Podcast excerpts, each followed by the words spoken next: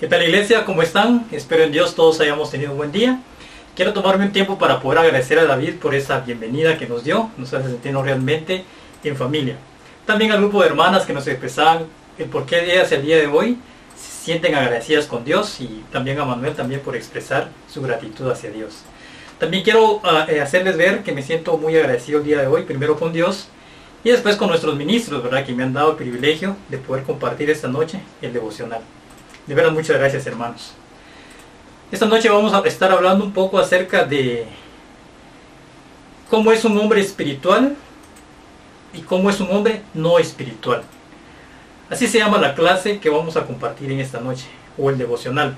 Vamos a comenzar definiendo quién es un hombre no espiritual o una mujer no espiritual. Ese será nuestro primer punto del devocional. Antes de que vayamos al primer punto, quiero que me acompañes en una oración. Amado Dios que estás en lo alto de los cielos, realmente es un privilegio, Padre, para mí y motivo de gratitud poder estar acá, Señor, para compartir el devocional, Padre. Muchísimas gracias, Dios, por la vida de cada uno de mis hermanos y de mis hermanas. También, Dios, por la vida de nuestros amigos y amigas que quizás hoy están por primera vez conectándose, pero también por aquellos que quizás están conectados y están estudiando la Biblia, Señor. Gracias, Padre, porque yo sé que tú estás obrando en nuestras vidas y en la vida de ellos. Y que este devocional, Padre, pues también, Señor, pueda ser Dios algo que los pueda ayudar a ellos, Padre, para seguir avanzando. Y también a nuestros amigos y amigas, Padre, que por primera vez están, que tú puedas hablar a su corazón a través de tus escrituras, Padre. Que no sean mis palabras, Dios, sino que sean tus palabras a través de la Biblia, la que hable a nuestro corazón, incluso en el mío, Padre, porque también soy alguien que necesita de ti, bendito Dios. En el nombre poderoso de Jesús, tu Hijo amado, te doy gracias y te lo oro. Amén. Bueno, como les decía, vamos, nuestro primer punto del devocional es un hombre no espiritual o una mujer no espiritual. Vamos a poder entenderlo en base a las escrituras. No quiero que pues darte mis puntos de vista o mis propios criterios. Quiero que lo definamos a través de la Biblia, a través de las escrituras. Para ello quiero que me acompañes en 1 Corintios capítulo 2, versículo 14. Vamos a estar leyendo en la versión Dios habla hoy. Dice la escritura, el que no es espiritual no acepta las cosas que son del Espíritu de Dios, porque para él son tonterías, y tampoco las puede entender porque son cosas que tienen que juzgarse espiritualmente. Hermanos y hermanos y hermanas, la escritura habla por sí sola. Nos dice que el no espiritual es aquel que no acepta las cosas de Dios porque para él son puras tonterías. Pero esto por qué se da? Ah, porque espiritualmente están muertos a causa de la maldad y de los pecados en que andan sumergidos, como lo expresa la siguiente escritura.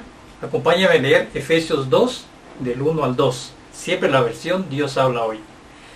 Dice la escritura, antes ustedes estaban muertos a causa de las maldades y pecados en que vivían pues seguían los criterios de este mundo y hacían la voluntad de aquel espíritu que domina en el aire y que anima a los que desobedecen a Dios. ¿Ven? El que no es espiritual dice que vive según los criterios de este mundo y también vive en una vida de completa desobediencia a Dios. Estas, con estas escrituras espero que todos podamos entender el estilo de vida de un hombre o una mujer no espiritual. Dice que vivimos en maldades, pecados, en infinidad de cosas que no agradan a Dios. Eso es un hombre no espiritual. Ahora quiero que vayamos a nuestro segundo punto, que se llama un hombre espiritual. ¿Qué es o cómo es un hombre espiritual? Acompáñame a leer Efesios 2.3, versión Dios habla hoy. Dice la escritura, de esa manera vivíamos también todos nosotros en otro tiempo, siguiendo nuestros malos deseos y cumpliendo los caprichos de nuestra naturaleza pecadora y de nuestros pensamientos. A causa de eso merecíamos con toda razón el terrible castigo de Dios, igual que los demás. Quizás esa escritura debí colocarla en el punto de un hombre no espiritual, pero la coloqué aquí. ¿Por qué? Mira cómo inicia el versículo 3.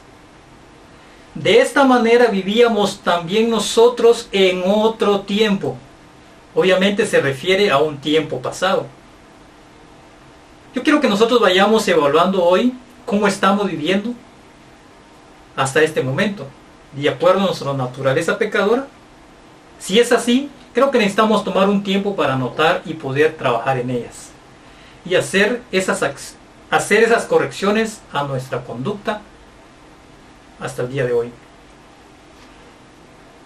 ¿Por qué un hombre o una mujer espiritual ya no viven según los criterios de este mundo, siguiendo sus malos deseos, sino que viven en una vida juntamente con Cristo, porque por la bondad de Dios han recibido la salvación.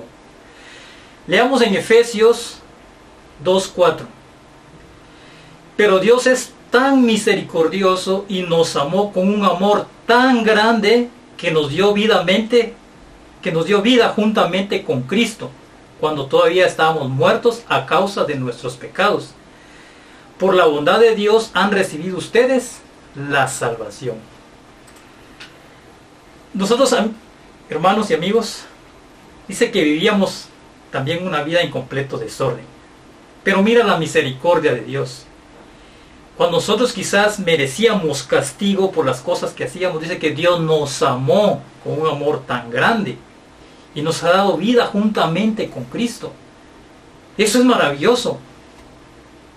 Y por eso, amigo, amigo y amiga que hoy estás conectado, déjame decirte que Dios también te ama a ti con un amor tan grande. Él siente misericordia también de tu vida. No sé por qué situación tan fuerte en qué andas hoy viviendo, no sé qué, qué, qué malas prácticas estás haciendo hoy, pero Dios hoy te está dando el privilegio, la oportunidad de decirte, yo también te amo, tengo misericordia de tu vida. Él quiere darte también la salvación, quiere rescatar de hecho, ya pagó el rescate por tu vida, para que seas también un hombre o una mujer espiritual que a diario busques y te esfuerces por tener la mente de Cristo. Porque esa es otra característica de aquel hombre o de aquella mujer que son espirituales. Mira lo que dice en 1 Corintios capítulo 2, su versículo 15 al 16. Dice la escritura, pero aquel que tiene el Espíritu puede juzgar con todas las cosas y nadie lo puede juzgar a él, pues la escritura dice, ¿Quién conoce la mente del Señor? ¿Quién podría instruirle? Sin embargo, nosotros tenemos la mente de Cristo. ¿Ves? Un hombre espiritual dice de la Biblia que tiene la mente de Cristo. Hermanos, nosotros hemos sido llamados para tener la mente de Cristo. ¿Tienes la mente de Cristo hoy? Eso también esa pregunta también es para mí. ¿Tengo la mente de Cristo hoy? Cada quien sabe de acuerdo a sus acciones. ¿Cómo te consideras hoy? ¿Qué es lo que domina hoy en ti? ¿Lo espiritual o lo no espiritual? Discípulo, discípula, ¿no estás hoy feliz de lo que estás viviendo? Checa, puede ser que estés viviendo las consecuencias de malas decisiones que tomaste por no buscar tener la mente de nuestro Señor Jesucristo. Porque cuando tú tienes, perdón, cuando tú la tienes, respondes ante las diferentes circunstancias de la vida, de acuerdo a la palabra de Dios, y eso es bastante obvio. Siempre estás pensando en hacer aquello para lo cual fuiste enviado o llamado. Y aquí es donde vamos a hablar de alguien, o sea, de un ejemplo Vamos a hablar de un hombre de la Biblia que demostró ser espiritual en medio de diferentes circunstancias que yo considero que fueron momentos incómodos para él. Porque él estaba haciendo la labor que Dios le había encomendado. Pero habían varios que no estaban de acuerdo con esa labor. Vamos a estar hablando un poco, vamos a hablar un poco acerca de Juan el Bautista. Quiero que me acompañes al libro de Juan, versículo eh, capítulo 1, versículo 22 y 23. Mira lo que dice la Biblia. Le dijeron, ¿quién eres pues? Tenemos que llevar una respuesta a los que nos enviaron. ¿Qué nos puede decir de ti mismo? Juan les contestó, Yo soy una voz que grita en el desierto, abran un camino derecho para el Señor, tal como el profeta Isaías dijo. Un hombre espiritual, hermanos y amigos, mantiene la cordura. Escuchen bien, la cordura, no la gordura. Cuando dan sus opiniones, expresan algo, consideran la palabra de nuestro Dios.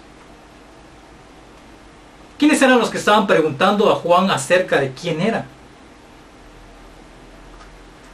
Dice el versículo 19, y tú puedes leer del 19 y los siguientes versículos, ahí están todas las preguntas, que no fue solo una vez, se le hicieron varias veces. Pero en el versículo 19 dice que eran sacerdotes y levitas enviados por las autoridades desde Jerusalén. No sé qué tan lejos estaba Jerusalén del lugar donde estaba Juan, pero la palabra desde me hace ver que posiblemente estaba retirado. Pero el punto que quiero que veamos aquí es que estas personas, que no eran solo una, eran varias por lo que dice la Biblia, no llegaron por iniciativa propia. A estas personas las enviaron. Y quizás durante todo su recorrido, pienso que fue incómodo. Tal vez viajaron en camellos, en caballos, tardaron quizás horas o días en llegar hasta donde estaba Juan. Y esa incomodidad del viaje quizás los hizo llegar no con la mejor actitud hacia Juan. Cuando leí esta escritura, realmente me inspira la vida de Juan, ¿verdad? El carácter que sin duda Dios le había dado. Después de varias preguntas, él mantiene la, mantiene la calma, se mantiene sereno, sin duda para no defraudar a Dios. Pero me hacía pensar también ¿Recuerdas el pasaje cuando Jesús le decía a Pedro, Pedro, ¿me amas? Le dice una vez. Va por segunda, por segunda vez y le dice, Pedro, ¿me amas? Y Pedro le decía, sí, Señor, sabes que te quiero. Y una tercera vez Jesús le dice, Pedro, ¿me amas? Pedro, por lo que logro ver, como que ya estaba sintiéndose un poquito incómodo. Ese es otro caso, pero en el caso de Juan no. Vas a ver en los versículos anteriores una de sus respuestas dice que él respondió así muy, muy serenamente, que no era el Cristo. Pero el punto aquí también es que nosotros podamos ver, al final de la escritura dice, tal como lo dijo el profeta Isaías. O sea, Pedro dice que respondió a estas personas tal como lo dijo el profeta Isaías. Y eso es lo que yo quiero resaltar aquí. Un hombre espiritual tiene en su mente la palabra de Dios. Y puede tener muchas razones para justificar un enojo, una vulgaridad incluso, ¿verdad? Pero un hombre de Dios sin duda medita en las escrituras y eso lo lleva a que las escrituras estén presentes en su mente y en su corazón. Eso es lo que yo puedo ver acá en, Juan. ¿Qué estaba haciendo Juan? Juan dice que estaba ahí porque estaba evangelizando, anunciando las buenas nuevas acerca de Cristo. Porque un hombre espiritual también hace estas cosas. Ayuda a otros a volverse a Dios y se esfuerza por vivir la misión que le ha sido encomendada. Y con eso quiero que vayamos a nuestro tercer y último punto. Y se llama el hombre más espiritual de todos los tiempos. Para mí ese hombre es Jesús. Espero que estés de acuerdo conmigo. Jesús es la, es la luz de quien estaba hablando o dando testimonio Juan cuando llegaron a cuestionarlo acerca de quién era. ¿Te recuerdas? Lo acabamos de mencionar hace unos minutos. Jesús es el Hijo de Dios que vino y trajo como misión reconciliarnos con Dios a través de una profunda y especial relación y comunión con nuestro Dios. Y como ese hombre espiritual que él fue, en todo momento vivía y buscaba los momentos, las oportunidades para vivir la misión e invitar a otros para que lo siguieran y luego también les ponía esa misión en el corazón para que fueran y hicieran, hicieran lo mismo. Porque ese es el método más efectivo para que el sueño de Dios de que todos se salven se haga realidad. Yo me hago discípulo, luego voy con otros amigos, con otras personas, y les comparto la buena noticia y también se hacen discípulos. Y así es como nos vamos multiplicando.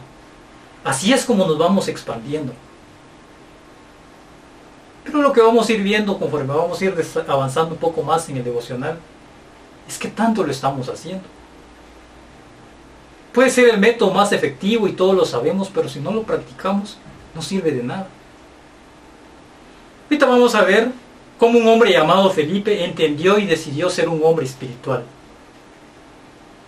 Y ser obediente en cuanto a practicar el mandato de ayudar a otros a volverse a Dios. Mira lo que dice la escritura en Juan 1, 43, 44. Acompáñame a leer. Al día siguiente, Jesús decidió ir a la región de Galilea. Encontró a Felipe y le dijo, sígueme. Este Felipe era del pueblo de Bethsaida, de donde eran también Andrés y Pedro. Felipe fue a buscar a Natanael y le dijo, hemos encontrado aquel de quien escribió Moisés en los libros de la ley y de quien también escribieron los profetas es Jesús, el hijo de José, el de Nazaret.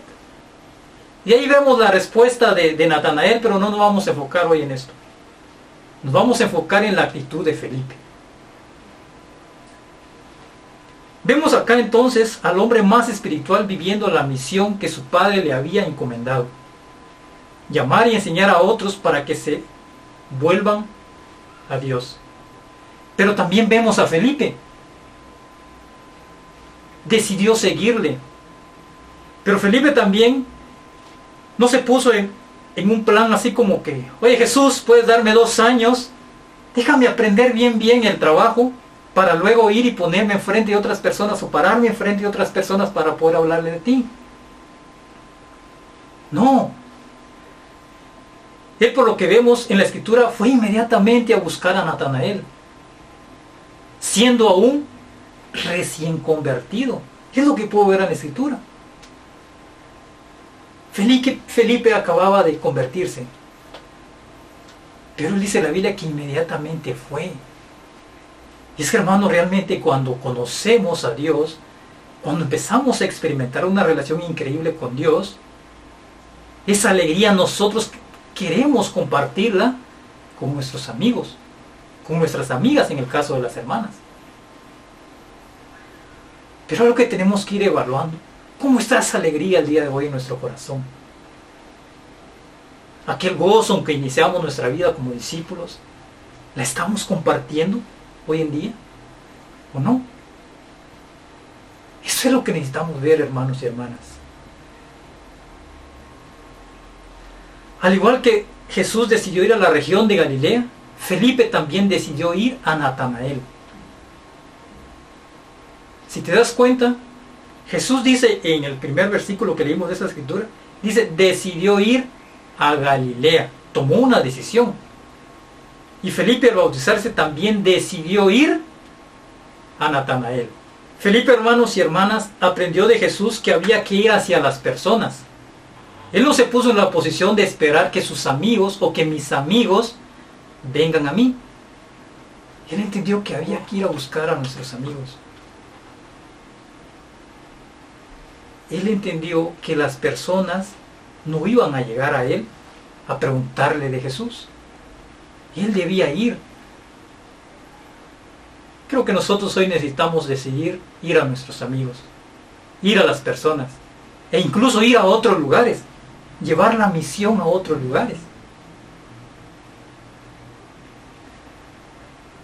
Hermanos y hermanas, amigos y amigas, tal vez tú puedes decir, pero Felipe no está viviendo en las circunstancias en las que yo estoy viviendo hoy. Felipe no estaba rodeado de las personas que hoy a mí me rodean. Pero Felipe, hermanos, vivía. Vamos a ver ahorita. Vayamos a, repasemos un poquito la escritura de donde iniciamos. ¿De dónde era Felipe? Dice que era de Bethsaida, el pueblo donde eran otros dos discípulos, Pedro y Andrés. ¿Qué sabemos del pueblo de Bethsaida? Había mucha gente que vivía en incredulidad. Ahí Jesús hizo varios de sus milagros. Si mal no recuerdo, ahí por esas eh, regiones de por ahí, Jesús realizó el milagro de la pesca milagrosa, valga la redundancia. También, si mal no recuerdo, le dio la vista a un ciego, pero la gente no creyó.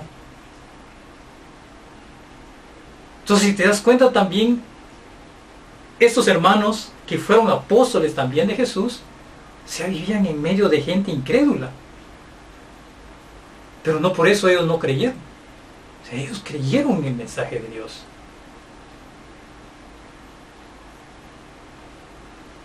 Al menos vemos tres que son del mismo lugar, de ahí de Bethsaida. Por lo, que veo, ¿verdad? Bethsaida era un lugar muy cercano a, a Cafarnaúm. Tal vez las personas que te rodean hoy no van a querer todos, o incluso tu familia. Tal vez tú estás ahí esforzándote por llevar tu relación con Dios, por llevar una vida que agrade a ellos, y ellos tal vez ni en cuenta. Pero ten fe y no te desanimes. Y tal vez no van a creer todos, pero van a creer algunos. De Bethsaida no creyó toda la gente, pero creyeron al menos tres en esa escritura que acabamos de ver. Así que amigos y amigas, así como Jesús le dijo a Felipe, sígueme, hoy también te dice, sígueme. Quiero, quiero ayudarte a tener una buena relación con mi Padre, pero luego también quiero que vayas y ayudes a otras personas a reconciliarse con mi Padre. ¿Cuál será tu decisión? ¿Atenderás el llamado que Dios te hace hoy para dejar de pertenecer al equipo no espiritual y empezar a formar parte del equipo espiritual? ¿Qué harás?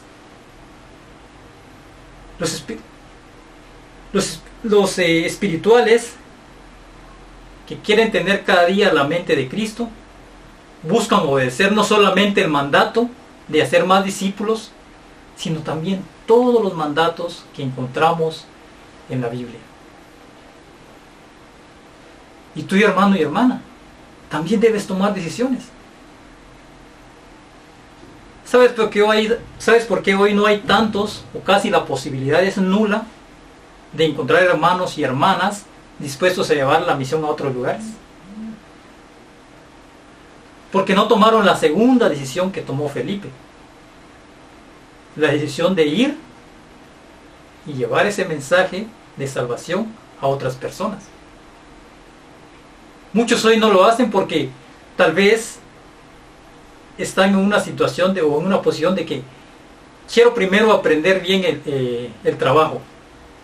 Quiero primero hacer un hombre espiritual o una mujer espiritual. Ya cuando me sienta bien fortalecido, entonces iré. Y con ese pensamiento, hermanos y hermanas, han pasado quizás meses, años, quizás hasta 20 años, y no te sientas o no te has sentado con algún amigo o amiga para enseñarle las buenas nuevas acerca de Cristo. Entonces por eso yo quería empezar definiendo quién es un hombre espiritual y quién no lo es. Porque el hombre espiritual, como hemos venido entendiendo a través de las escrituras, ayuda a, otro, a, otros hombres a volverse a Dios. Ayuda a otros hombres, enseña a otros hombres a tener una relación con Dios. Hoy te hago un llamado a ti que estás conectado y a ti quizás por tu misma falta de compromiso pensaste, hoy no me conecto ahorita, me conectaré después. Total, la prédica queda grabada. Te llamo para que tú puedas unirte al pequeño grupo que sí lo está haciendo. Porque realmente hay un grupo, es muy pequeño, pero sí lo están haciendo. ¿Y sabes cómo lo están haciendo? A través de charla bíblica los sábados, durante las semanas, Está pensando en alcanzar a más hombres, a más mujeres, a más solteros, a más universitarios, para enseñarles las buenas nuevas acerca de Cristo. Enseñarles a vivir una vida que le agrada a Dios. Hay un grupo que sí ha tomado la decisión, si lo queremos ver así, de hacer Job espiritual. Entonces entendemos qué es una actividad de Job. Nos ponemos de acuerdo, y vamos, cocinamos de acuerdo a las bendiciones que Dios nos da y buscamos a personas necesitadas para darles alimento físico. Pero ¿qué tal hacer actividades de Job espiritual? Donde nos vamos a unir y les vamos a llevar a las personas más necesitadas, pero alimento espiritual. Vamos a llevarle de la palabra de Dios. ¿Qué tal unirnos para hacer ese tipo de actividades?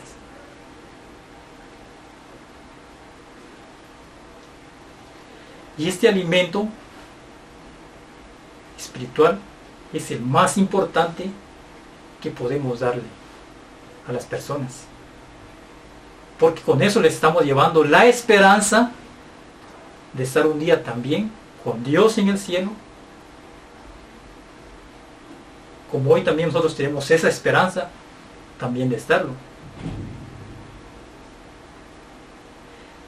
Entonces, hermanos, a través de esos puntos yo quería que pudiéramos ver cuán espirituales estamos siendo, cuánto realmente nos estamos preocupando hoy por ayudar a otras personas para que tengan una increíble comunión con Dios. Conclusiones. Debemos tomar la decisión de ser hombres y mujeres espirituales ya no vivir según los criterios del mundo, sino buscar tener la mente de Cristo. Y así haremos grandes proezas como lo hicieron antepasados nuestros, que estuvieron dispuestos a darlo todo por Dios. Y ese es el llamado que yo te hago. Y también me hago ese llamado. Porque también necesito trabajar más y más para el Señor cada día. Otra conclusión, tomemos la firme decisión de ayudar a otros a volverse a Dios para que también experimenten una relación íntima con Él como tú y yo lo tenemos. Ya hermanos y hermanas, tomemos la decisión de unirnos a los que lo están haciendo.